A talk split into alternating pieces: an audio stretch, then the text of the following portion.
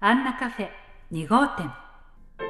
皆さんお元気ですか？佐伯アンナです。アンナカフェ2号店。ここでは佐伯アンナが出会った素敵なお店や美味しいもののお話心動かされた出来事などなど今年もいろいろご紹介していきたいと迎えた2024年ですが能登地方を襲った地震のニュースに心を痛めております。いやーもう1日明けたなと思ったら地震っていうので本当にびっくりしてしまいました。被災された皆様には心からお見舞い申し上げます。今は困難な状況の中だと思いますが少しでもゆとりができた時にアンナカフェ2号店お聞きいただければと思っております。ですのでいつものスタイルでお送りしていこうと思います。今日の私のお供は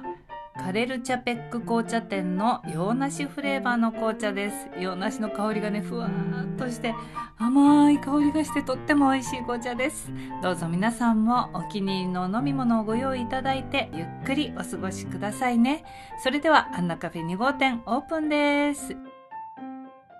少しでもねちょっと落ち着いているといいなと思うばかりです羽田でも事故があってちょっと本当にびっくりすることが多いこう念頭になりましたけれどもでも皆さんね心配な気持ちもありますがより良い本当に2024年にしていきたいなと思うばかりです。もう復旧復興の速さもね、期待したいところですね。本当に一日も早い復興をお祈りしております。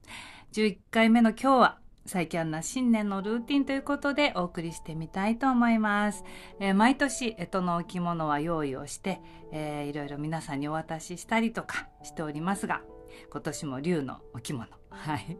竜はね、とても縁起もいい。そうですよ。上り竜の年のはずですから。皆さん絶対これから良くなっていくと信じています。はい。早速、うさぎのね、置物から竜の置物にこうちょっと変えてみました。初詣はでもちょっとうさぎさんは好きでもあるのであの干支にかかわらずうさぎの木のものはちょっと置きっぱなしにしてるものもございますけれどもはい今年の初詣は出雲大社にも行ってまいりましたすごくおみくじが良くてなんかこうお参りしてこうお願いしたなんかお返事が返ってきたような おみくじだったんでちょっとびっくりしたんですよ。えー、なんかえそうなんだって。じゃあこのまま頑張ればいいんだなと思わせていただいた、えー、初詣でしたね。やっぱりすごい人でしたね。はい。さすが出雲大社という感じでしたけれども、はい、おみくじ写メして そして結んで帰ってきました、えー、今年1年の指針にしたいなと思っています。何をしてもうまくいくって書いてありましたけどね。本当にそうだといいなと思っております。でも気持ちを引き締めながら本当にそうなりますようにと精進していきたいなと思った初詣でした。そして、え、東京に戻ってきましてそうですね。あの1日にそのまま戻ってきたのでで2日次の日明けてこう事故のねニュースを見てちょっとびっくりしました。その後の足もねなかなか大変だったみたいなんですけれども無事に、えー、友人も戻ってきたっていうお返事をもらったりあよかったよかったと思いましたけれども本当に今年守られる1年になるといいなと本当に祈りを深めました。そして、えー、東京の方では増上寺に行ってきました。すっごい人がいっぱいいて、あれ？何か、あんまり情報が詳しくなくて、あれ？何かやって、あ、もしかしたらマラソン？なんかもしかしたらですよ。マラソンとかって言ったら、すごい人で、あの、学校の上りとかもたくさんあったので、ああ、はいはい、大学の、はい、そうね、駅伝ね、と思って、そしたら、ああ、頑張ってって周りから声が聞こえて、ものすごいスピードで駆け抜けていった学生さんを見て、えこのスピードで何十キロも走るの？って 本当に思ってしまいました。ちょうど増上寺のあたりの大手町のちょっと手前なので、ゴール近かったわけですよね。そうすると、きっとラストスパートをかけて、学生さんたちが走っていったんだなと思うんですけれども、20キロ以上走ってるわけですよね、一人が。約20キロ、あの、あのスピードで走まあ、1分持たない私と思いましたけれどもね。いや、応援もすごかったですし、この応援の中で、あの、走れるってやっぱり嬉しいだろうなと思いました。去年までやっぱりもう少し静かでしたよね、コロナ禍で。収束に向かっていたとはいえやっぱりまだ人の出は少なかったかなと思いますのでそれを思うと今日のたくさんの 応援は学生さんたちにもすごくこう心温まる背中を押してくれる応援だったんじゃないかなと思いました。そんな姿をあの横目にうわすごいと思いながら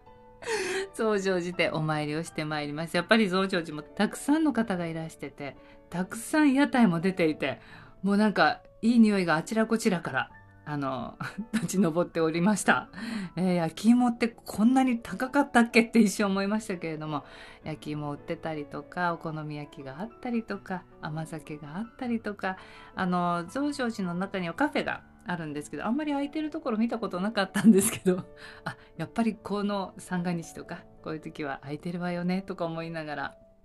皆さんあの、えー、いろいろそうですね甘酒飲んだりいろいろなものをお召し上がりになっていたりしておられましたね。で私はあの出雲大社のおみくじがあまりにも良かったので今年は増上寺で引かずに この一択で行ってみようと思いましたがやっぱり勝ち運のお守りだけは買ってまいりましたいつもはちょっと可愛いやつにしたんですが今年はですね真っ黒の、はい、勝ち運って書いてあるお守りをいただいてまいりましたああそうですね。もうなんか三が日あっという間に過ぎますね。なんか年が明けたっていう感覚はもちろんあるんですけれども。いやなんか1年の速さにびっくりしますね。なんかテレビを見ているともうあの節分の恵方巻きの予約のテレビの番組やってて「えっ?」てお正月明けたばっかりなんだけどもう恵方巻き？って思いながらそうだそうだ。去年の恵方巻きはあのアンナカフェをやってましたので恵方巻きの話をしあのコンビニでえセブンイレブンとそれからローソンで予約をして食べたなっていうのを思い出しました。もうあれから約1年。いや早いですね。もうつくづくこう時間が経つのは早いなって思わせていただいたテレビの CM でした。簡単の初日の出はですねあの見れなかったんですけれどもあのたくさんの方から初日の出の写真を送っていただいたりとかしながらあ東京の方はね綺麗に初日の出が見れたんだなと思い、えー、年が明けました。で実家の方にも明けましておめでとうとあの連絡をしまして元気そうな母の声を聞くとあよかったなと 今年1年頑張ってねっていうお父さんも元気って言ったら元気よ元気って雪が多いでしょ今年って言ったら少し多いけどでも大丈夫よなんていうこう元気な母の声を聞くとなんとなくほっとしました。じゃああの時間が空いたらまた顔見せに行くねって言って今年もま元気に頑張ってねって 言われると「はい頑張ります」って お父さんお母さんも元気でねって言ったら「大丈夫よ」なんていう声を聞くとほっと一安心いたしました。はい。で、そうですね。毎年まあ年末年始はちょっとお掃除したりとか、お片付けしたりとかするんですが、まあやっぱり水回りはきれいにしていたい方なんで、年末はちゃんとお風呂をきれいにして、あちこちきれいにして、えー、新年を迎え、うんいつもいつもしてはいるんですけど今年は念入りにタオルとかあと下着とかいろんなものをこう片付けたり、まあ、片付けたりというか処分をして新しいものに変えたりエアコンのお掃除もして エアコンねお掃除しないと本当にすぐ暖かくなくなってしまうので、えー、そんなお掃除をしながら、えー、過ごしましたかね。元旦三郎にっていうのはあんまりこう気にしないんですけど大体年末そうですね明けましておめでとうございますぐらいの時間まで起きてたりするので、まあ、それから入るのでまあ朝風呂っちゃ 朝風呂なのか。一応12時回ってね明けましておめでとうございます。ってしてあのはい。お風呂に入るっていう感じではありましたかね。皆様はいかがでしたでしょうか。あの書き初めはちょっとさすがにしないですけどね。初陶芸も、えー、3日の日にしてまいりました。今ちょっとこうシリーズでお皿を作ってて象眼って言ってちょっとこう掘ってそこにまたこう土とかあの化粧泥を入れて焼くっていうちょっと少し高度なことをやっているんですけれどもそれの4作目を作ってきました。はい。いいですね。お正月にこう何かこと始めじゃないですけれどもはい。なんかまたよし今年も一年いろいろ頑張ろうって思わせていただいた三が日を過ごしはい。もう10日ですね。放送日はね。いやーほんとなんか本当に1月もあっという間に終わってしまいそうではい。14日には蟹市に行ってまいりますしまたそのお話はね、えー、行ってからお話ししたいと思います。なんか年頭早々小さな可愛い子たちと、え親子の温かい旦那になるといいなと思っている蟹市でございます。あと皆さんは何かお正月にはこれはするっていうのがあるでしょうかね。あとそうですねカルタをしたりとか今たこ揚げってなかなかできないですよね。広い土地がないとなかなかできないのでたこ揚げも皆さんしなくなってるんですかね。もううちではこういうことやってますっていうのがあったらお知らせいただけると嬉しいなと思います。えそして出雲のお雑煮はですねえっと岩のりをこうバラバラっとしたものに、まあ、あとはお餅を入れてだし醤油をかけるだけのシンプルな、まあ、岩のりを入れたこうお汁ですよねそれにあのお餅を入れてだし醤油を入れていただくんですよ。それがねでもあのすごく美味しいなんかシンプルなんですけどとっても美味しかったですね。北海道のお雑煮はまあ家庭によってやっぱ若干違うのでうちはもう本当に具だくさんでした。もうごぼう入ってあのそれこそ人参も野菜いろんな野菜が入ってその中にあのそうですねだしはお醤油がベースであのお醤油味のおだしででいろんな具材が入ってで高野豆腐まあ、北海道昔子供の頃私しみ豆腐って言ってたんですけど高野豆腐しみ豆腐を入れてそのねしみ豆腐が美味しいんですよ。もう。でごぼうとかも全部足が染みて煮込んでそこにお餅を入れていただくって。だから私あんまりお餅食べないんですけれどもそのそのお餅抜きのお雑煮の具だけをよくね母に言ってあの何杯もおかわりして食べていたのを思い出します。やっぱり今はねおせち料理ってもうデパートとか料亭とかいろんなとこに頼んで買えるじゃないですか。やっぱり昔ってほとんどやっぱりお母さんの手作りっていう感覚があったので黒豆もそうですしあの煮物もね作ってくれてましたしいやそういうやっぱり手作りのねあのおせちもやっぱりいいですよね。と思いました。まあ、ただ今核家族化して家族も少ないのでなかなか作るっていうのも大変なのかなと思ったりもしますね。大家族だとねいっぱい作ってみんなで食べるっていう楽しみもありでもまあ豪華なおせちとかね見るとまあ結構なお値段もしますが